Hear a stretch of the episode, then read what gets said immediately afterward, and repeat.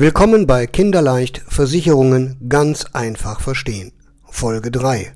Mein Name ist Knut Hammerschmidt und heute geht es um den Schutz des Eigentums.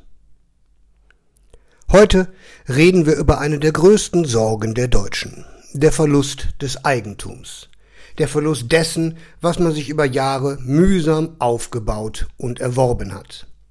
Außerdem sprechen wir darüber, warum es clever ist, die Wohngebäude- und Hausratversicherung bei ein und demselben Versicherer abgesichert zu haben und wieso die Elementarversicherung eigentlich eine Pflichtübung sein sollte.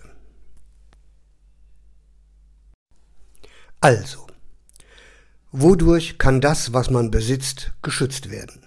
Welche Schäden können das Eigentum betreffen? Wir unterscheiden hier zwischen Immobilieneigentum und dem beweglichen Eigentum.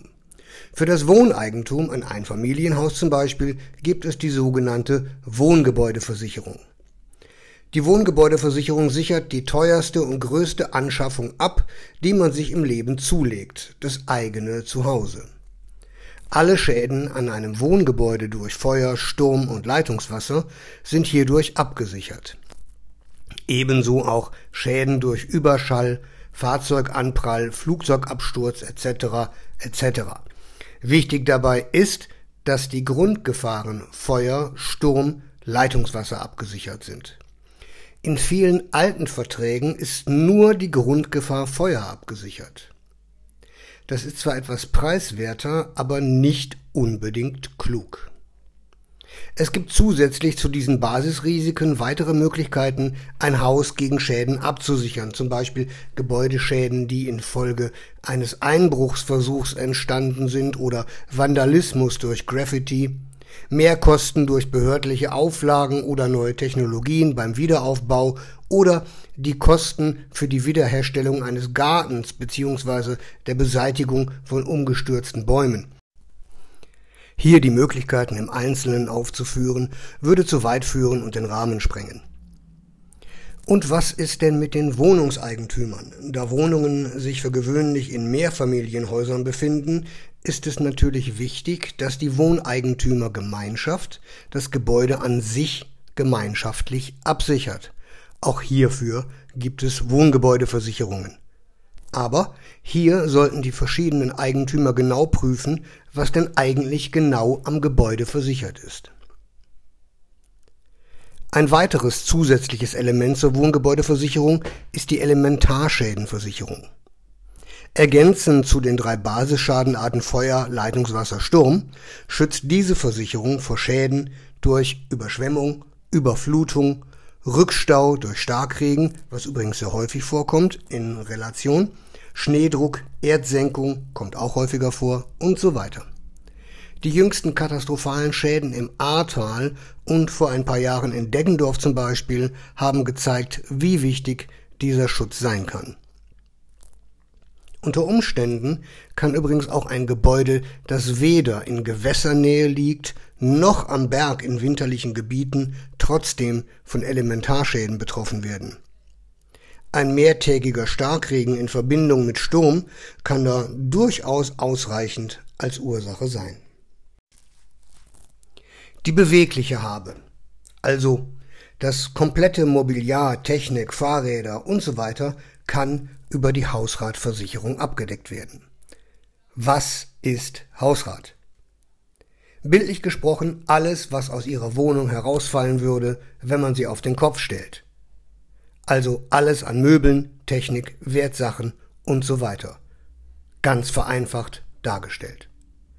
Was sind Hausratschäden? Das sind Schäden an ihrem Eigentum durch Feuer, Wasser, Einbruch, Diebstahl, Überschallknall, Rauch und Ruß und Anprall von Fahrzeugen, was nicht ganz so oft vorkommt. Versichert ist alles, was sich in der Wohnung und in den dazugehörigen Kellerräumen befindet, ganz pauschal gesprochen. Man kann etliche zusätzliche Risiken mit absichern, wie zum Beispiel den Fahrraddiebstahl, Diebstahl unterwegs aus dem Auto, am Arbeitsplatz oder in Hotel- oder Krankenzimmern, sowie böswillige Beschädigung, Telefonmissbrauch, Scheckkartenmissbrauch und so weiter. Zusätzlich kann man, wie in einer Wohngebäudeversicherung, auch die Elementarschäden absichern, sowie Glasbruch. Die meisten Hausratversicherungen werden in Produktlinien aufgeteilt, vom einfachen Basisschutz bis hin zur Premiumabsicherung. Je hochwertiger die Produktlinie, desto umfassender der Versicherungsschutz. Ist in einer Basisabsicherung lediglich der Einbruchdiebstahl mitversichert, so kann in einer Premium-Version auch einfacher Diebstahl, Trickdiebstahl oder grobe Fahrlässigkeit mitversichert sein. Was leistet eine Hausratversicherung? In erster Linie ersetzt die Hausratversicherung den materiellen Schaden. Aber sie übernimmt auch mit dem Schaden einhergehende Kosten. Wenn zum Beispiel die Wohnung für einige Zeit unbewohnbar ist, können Hotelkosten übernommen werden. Weitere Kosten wären zum Beispiel Sicherungskosten, Gutachterkosten, Schlossänderungskosten, Telefonkosten oder Bewachungskosten. Auch diese Leistungen richten sich nach dem Niveau der Produktlinie. Wichtig ist aber in allen Varianten, dass keine Unterdeckung besteht. Wenn der Hausratswert tatsächlich 50.000 entspricht, aber die Versicherungssumme nur 25.000 abdeckt, wird auch nur 50 Prozent des Schadens ersetzt. Darum ist es wichtig, dass man mit seiner Versicherung bespricht, wie man diese Unterdeckung vermeidet. In den meisten Fällen passiert das durch Automatismen innerhalb der Tarife.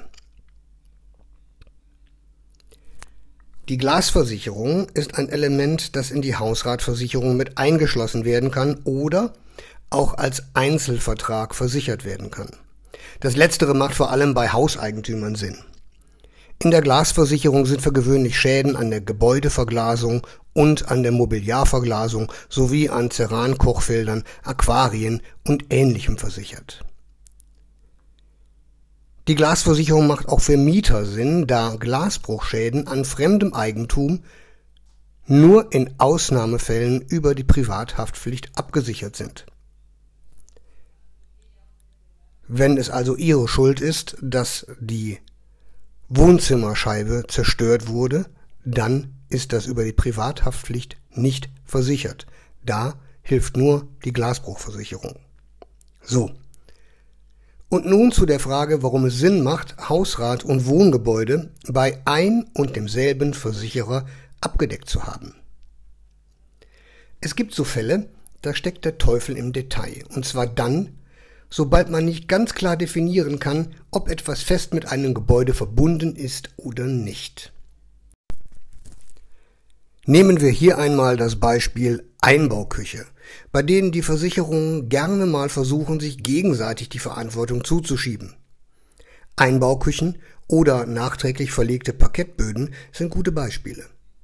Habe ich aber sowohl Hausrat wie auch die Gebäudeversicherung bei demselben Versicherer, stellt sich das Problem nicht.